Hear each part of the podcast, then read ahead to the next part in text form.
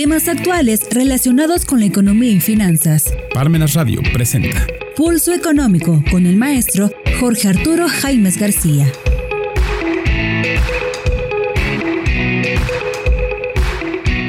¿Qué tal amigos? Este es Pulso Económico en su edición de este último martes de abril, 26 de abril. En esta ocasión vamos a comentar el fenómeno inflacionario creciente que se está viviendo en, todo el mundo y en México, que es lo que particularmente nos afecta y nos interesa. Así la inflación general en México superará el umbral del 8% en los meses próximos de mayo-junio a medio año y el pico, el pico no podría no ocurrir sino hasta finales del tercer trimestre de este año, de acuerdo con los analistas económicos eh, en México. Así las previsiones se dan después de que el INEGI informara que la inflación en la primera quincena de abril se ubicó en 7.72 a tasa anual, que es la más elevada en 21 años. De acuerdo a esas previsiones, es probable que se retrase aún más el regreso al rango objetivo de inflación de Banjico de 3% con un piso de 2% y un techo de 4%, es decir, un, punto más o menos arriba de, ese, de esa tasa meta o rango objetivo de inflación de 3% que tiene previsto Banjico.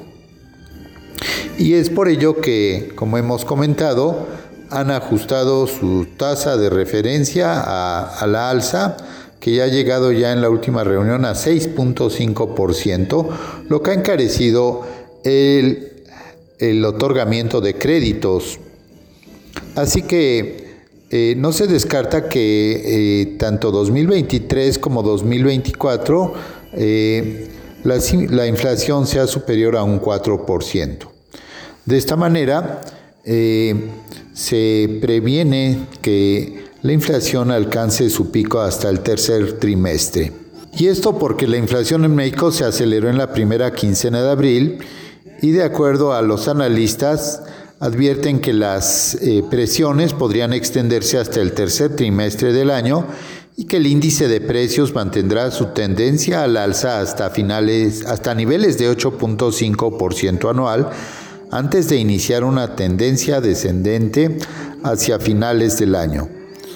Así que ante esta coyuntura se espera que el Banco de México vuelva a elevar la tasa de referencia en 50 puntos en mayo, pero podría dejar la puerta abierta a una mayor restricción monetaria y se espera que siga aplicando la misma dosis en las siguientes reuniones. Los expertos consideran que los problemas inflacionarios se han agravado luego del enfrentamiento en Ucrania y el, el confinamiento en algunas ciudades en Asia para contener el COVID-19, por lo que la evolución en el corto plazo de la inflación dependerá de los precios de las materias primas. El INEGI informó que el Índice Nacional de Precios al Consumidor, el INPC, se elevó 7.72% anual en la primera mitad de abril, que es la tasa más elevada desde la segunda quincena de enero del 2001. En su comparación respecto a la quincena inmediata anterior, el INPC, el Índice Nacional de Precios al Consumidor, subió 0.16%, la más alta para un mismo periodo desde 2002. Eh, se comentó que después de los resultados sorpresivos en la inflación, se cree que el NPC puede alcanzar el nivel de 8.50% para el cierre del segundo trimestre del presente año. Además, en los pronósticos de inflación, que aumente para el cierre de año a estimar a 7.50 desde los 6.70% de anteriores, advirtiéndose que las presiones inflacionarias se mantendrán hacia adelante. Así que se considera que la inflación superará el umbral del 8% entre mayo y junio y que el anhelado pico de la inflación podría no ocurrir sino hasta finales del tercer trimestre de este año. Además, se señaló que continúan las presiones inflacionarias, destacándose que se revisó al, alta, al alza el pronóstico al cierre de este año a 7.0% desde el anterior 6.2%, señalándose que podría llegar a un 8%. Y como sabemos, eh, los precios altos de la gasolina y del gas natural impulsan la inflación a corto plazo, por lo que es probable que la inflación de los alimentos se mantenga al alza. Eh, así la guerra de Ucrania y los cierres en China también pueden aumentar la escasez de suministro global, manteniendo la presión alcista sobre los precios. Bien, pues en este escenario, eh, la política monetaria de Banjico, la trayectoria de la tasa objetivo eh, ha ido del 4% al 6.5, al 7, 7.5, 8, hasta 8.5 que se prevé que tenga en, septiembre.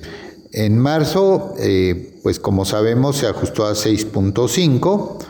En, en, mayo podría llegar a 7%, en junio a 7.5% y hacia agosto, septiembre hacia un 8 a 8.5%. Y esto pues con la finalidad de contener la, la inflación.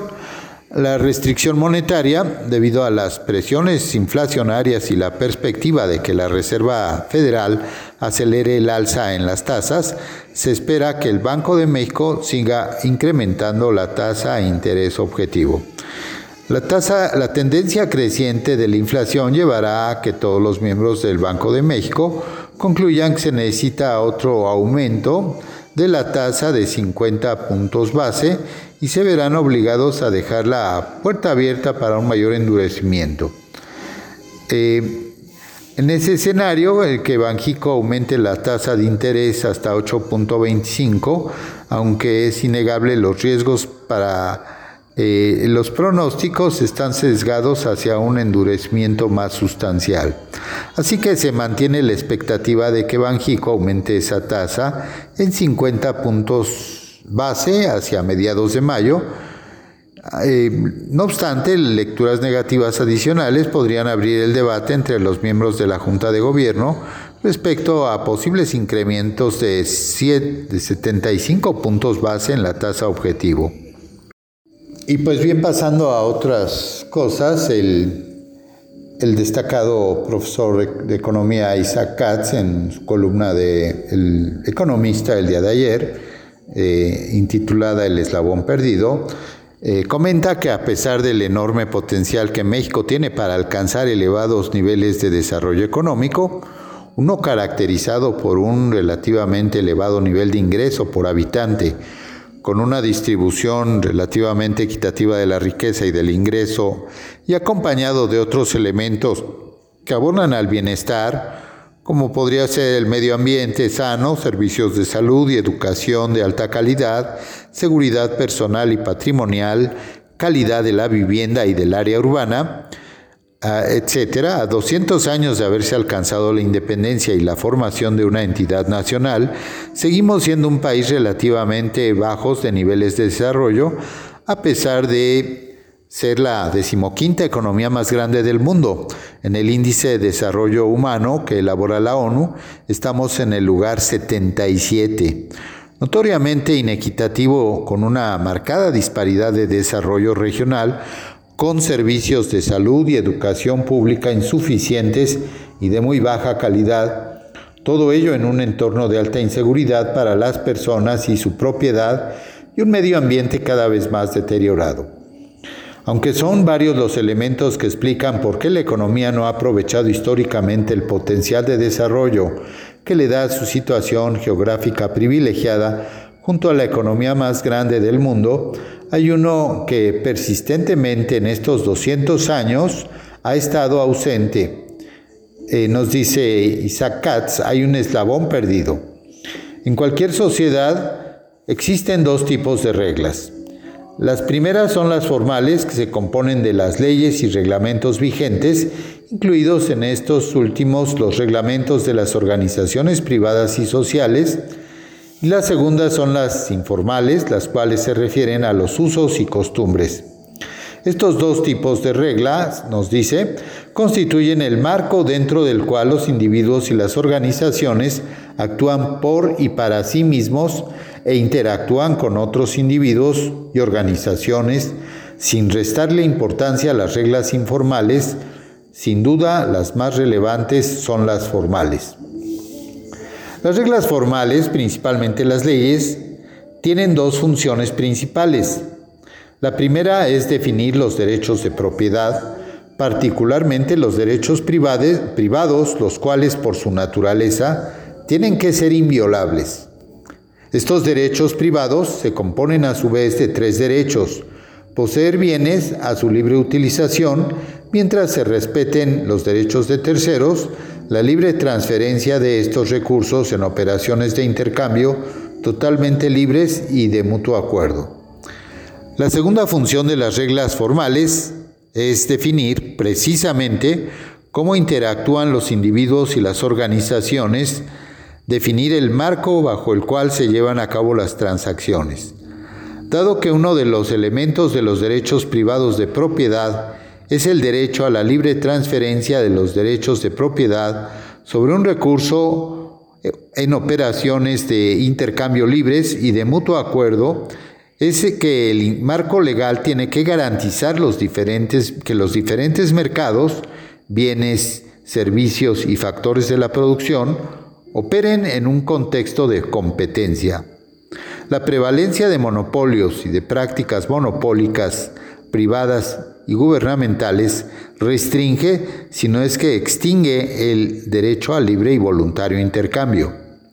Habiéndose definido las reglas y que éstas sean eficientes en el sentido descrito en el párrafo anterior, lo siguiente es establecer los mecanismos institucionales que protejan a los individuos y organizaciones cuando terceros atentan en contra de sus derechos de propiedad, incluidos actos de gobierno. Para ello es indispensable la existencia de un poder judicial que sea efectivamente independiente e imparcial y que actúe de forma eficiente y expedita. El poder judicial Además, tiene como función garantizar el cumplimiento de los contratos entre particulares y entre estos y el gobierno. El conjunto de leyes eficientes, derechos de propiedad eficientemente definidos en el marco legal y garantizados por el Poder Judicial independiente, todo ello en un contexto de mercados en competencia, es lo que comúnmente se denomina Estado de Derecho. Finalmente nos dice que México no ha alcanzado mayores niveles de desarrollo porque el gran ausente, el eslabón perdido, es el Estado de Derecho y al respecto no hay mejor referente que lo afirmado por el presidente López. No me vengan con ese cuento de que la ley es la ley. Y remata pues así ni cómo. Y bien pues estos eh, comentarios interesantes en cuanto a cómo debe haber un arreglo entre particulares y Estado a través del cumplimiento de la ley y no cambiar las reglas según eh, la conveniencia de la visión unilateral del Estado y se regrese a prácticas monopólicas desconociendo tratados, convenios, reglas que se han eh, ya establecido, pues eso da eh, mucha incertidumbre y da un mensaje hacia la inversión nacional y extranjera en la cual pues realmente no posibilita que haya inversiones en nuestro país. Amigos, llegamos así a este pequeña pausa de Parmenas Radio y los invitamos a continuar con nosotros en Pulso Económico. Si te interesa algún tema en particular, te invitamos a solicitarlo a nuestros teléfonos de contacto o en nuestras redes sociales.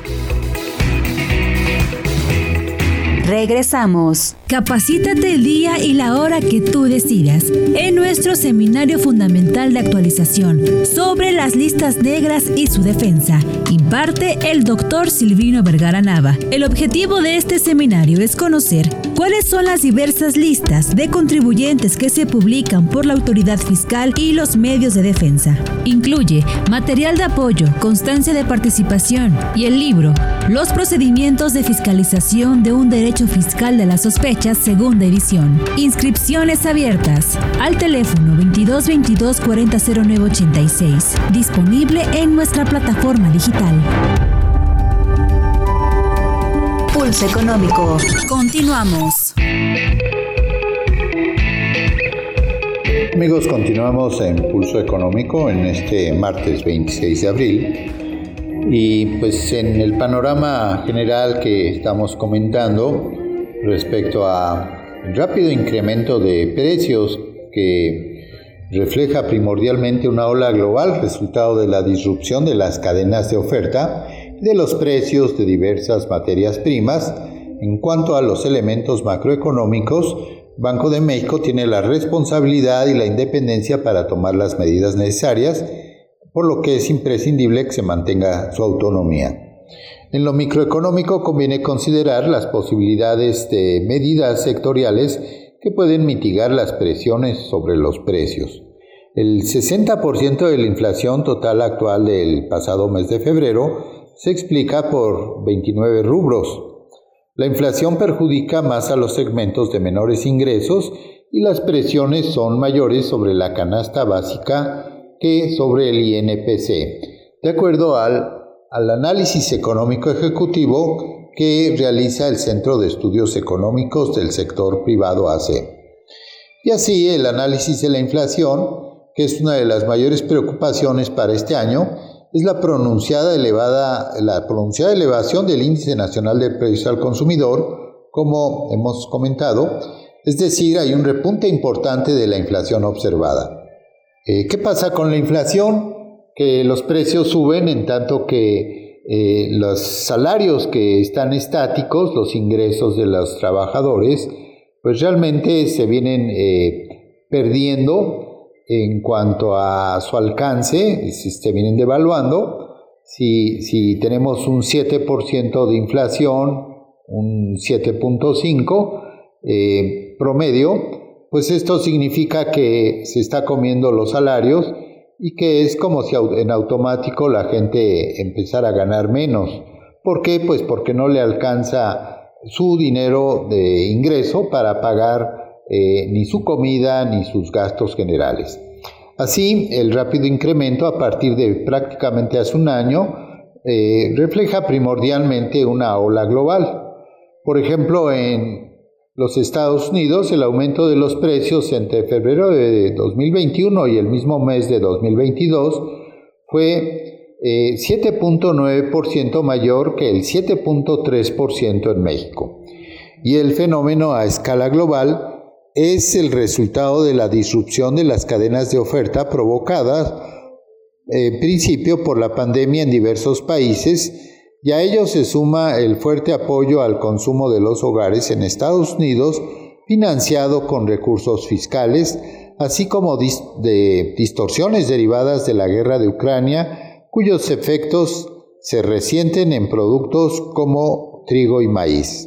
Asimismo, los precios de diversas materias primas a nivel internacional, los commodities, han aumentado significativamente como es el caso de la carne de res y de cerdo. Todos los factores señalados han sido agravados en ocasiones por congestionamientos del transporte y pronunciados aumentos en las tarifas de cargo. Aunque internamente se aprecian algunas presiones de demanda resultado de la gradual reapertura de la actividad económica, se puede afirmar que la raíz de la inflación que se vive en el país es mayoritariamente causada por factores externos.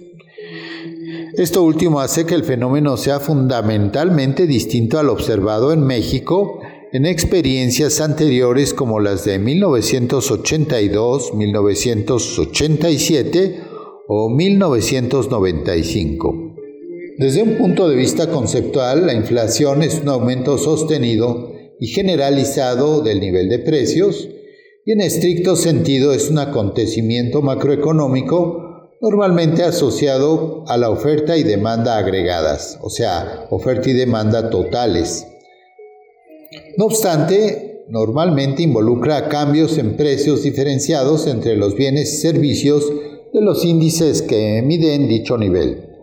Estos se denominan cambios de precios relativos, a diferencia de lo general, que causan aumentos de una sola vez, pero que al replicarse en diversos componentes del índice, se confunden con la inflación tal cual. El origen de los cambios de precios relativos tiene que ver con efectos microeconómicos o sectoriales, más que con aquellos de la demanda y la oferta agregadas. La inflación observada actualmente en la economía se origina en elementos macroeconómicos y microeconómicos, pero estos últimos son predominantes. En todo caso, la política para enfrentarla debe utilizar instrumentos para cada uno. En cuanto a los elementos macroeconómicos, Banco de México tiene la responsabilidad y la independencia para tomar las medidas necesarias para combatir esas presiones inflacionarias. Es probable que el efecto directo del principal instrumento del Banco Central, que es la tasa de interés de política monetaria, en la evolución del INPC sea limitado. No obstante, los aumentos de su tasa generan una señal importante de compromiso con la estabilidad de precios y tiende a reflejarse en menores presiones sobre el tipo de cambio, lo que en sí mismo tiene un efecto deflacionario. Por su parte, en el ámbito microeconómico, conviene considerar las posibilidades de medidas sectoriales que pueden mitigar las presiones sobre los precios. En ese sentido, hay que identificar las fuentes más importantes de las presiones sobre los precios a fin de investigar qué medidas podrían adoptarse para aliviar las presiones en los sectores correspondientes. Lo anterior es sumamente relevante para contar con opciones alternativas a políticas que pudiera considerar el gobierno, buscando proteger el poder de compra de los consumidores que involucren controles o topes de precios o bien esquemas de intervención, como ya se observa en el precio del gas doméstico y el subsidio a las gasolinas. El aumento de los precios del INPC, Índice Nacional de Precios al Consumidor, entre febrero del 2022 y el mismo mes del 21, la tasa anual de inflación observada fue de 7.3%. Dentro de la misma, el conjunto de precios subyacente, esto es que excluye a bienes perecederos con estacionalidad o con precios controlados, aumentó 6.6%, la tasa más alta desde junio de 2001. Asimismo, los precios de la canasta básica crecieron 7.9%, manteniendo su crecimiento por arriba del INPC desde junio de 2020. De los 229 rubros o grupos de bienes y servicios que componen el índice general de precios, se puede identificar cuáles son los que contribuyen a la inflación total. Del 60% de la inflación total anual, de febrero se explica por 29 rubros y de este porcentaje la mitad se explica por la contribución de alimentos 34% y servicios 16%. De los 29 rubros que generan el 60% de la inflación, eh, destaca que de los 17 rubros de alimentos, bebidas y tabaco, 15 son alimentos, de los cuales 11 son no procesados. De seis rubros de servicios destacan loncherías, fondas y similares, así como restaurantes y vivienda propia y rentada.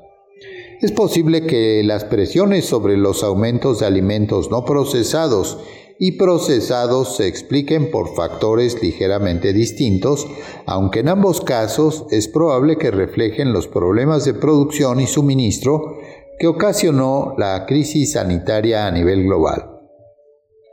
En cuanto a los precios de servicios de loncherías, fondas, etcétera, y restaurantes, la presión puede venir de los precios de los alimentos, de los aumentos de los salarios mínimos, de la reasignación del gasto de los consumidores ante la reapertura de las actividades, así como quizá de la necesidad de los negocios de reponer fuertes pérdidas. Los precios de los rubros de vivienda crecen por debajo de la inflación, pero contribuyen al aumento del INPC por su elevada ponderación en el mismo. Otras características de 29 rubros que componen el 60% de la inflación son 14 rubros son subyacentes y 15 no subyacentes. En la mayoría, de la mayoría de los rubros destacan por su incremento de precios, por arriba, de la inflación general de 7.3%. De los 29 precios, solo 8 tuvieron un incremento inferior a la inflación general pero destacan por su ponderación. Los precios subyacentes contribuyen con el 32% del 60%. 10 rubros pertenecen a la canasta básica que representan el 24% de los incrementos del 60%. Y para apreciar la importancia de la presión actual de los precios, es conveniente observar que el incremento promedio de todos los rubros que integran el índice general de precios al consumidor en febrero fue de 9.22%, cuando en el mismo mes del año pasado fue de 4.28%. Esto es un 100% más. En febrero del año pasado, 2021, fueron 173 rubros con un incremento superior a 4%, el límite superior del rango de objetivo del Banco de México para la inflación, mientras que en el mismo mes de este año, en el número correspondiente fue 248. La inflación es un problema para el funcionamiento adecuado de la economía, entre otras cosas porque distorsiona la información para la toma de decisiones, genera incertidumbre y distrae recursos productivos de los agentes económicos hacia fines de protección contra sus efectos. Pero tal vez eh, lo más importante es que, como es ampliamente reconocido, la inflación perjudica a los segmentos de menores ingresos de la población, quienes cuentan con menos promedio con menos medios para proteger su patrimonio y sus percepciones económicas del aumento general de precios. Causa una pérdida del valor de sus activos financieros y de sus salarios reales. Lo anterior se agrava porque las presiones inflacionarias son mayores sobre la canasta básica que sobre el INPC, 7.9% y 7.3% respectivamente. Aunque es incierto, lo más probable es que la inflación se mantenga elevada por un tiempo quizá dentro del rango objetivo debajo del 4%, por ahí del segundo trimestre, como señalamos, del año próximo. Según el Banco de México, la meta puntual de 3% se podrá alcanzar después del primer trimestre de 2024. Pero lo importante es que, por un lado, se deje actuar al banco en lo que le corresponde y utilizando sus instrumentos de manera autónoma y por el otro encontrar las formas en las cuales las presiones sectoriales sobre los precios se puedan mitigar por la vía de mejor funcionamiento de los mercados y quizá con, algunos apoyos temporales. Sería muy dañino para la economía recurrir a topes o controles de precios o a mecanismos de intervención que perjudiquen la competencia, que es a la larga el mejor elemento de disciplina de los precios en los mercados. Pues amigos, les agradecemos su atención en, este, en esta edición de Pulso Económico. Los invitamos a continuar con Parmenas Radio, la voz de la cultura del sur. Hasta pronto. Parmenas Radio presentó Pulso Económico.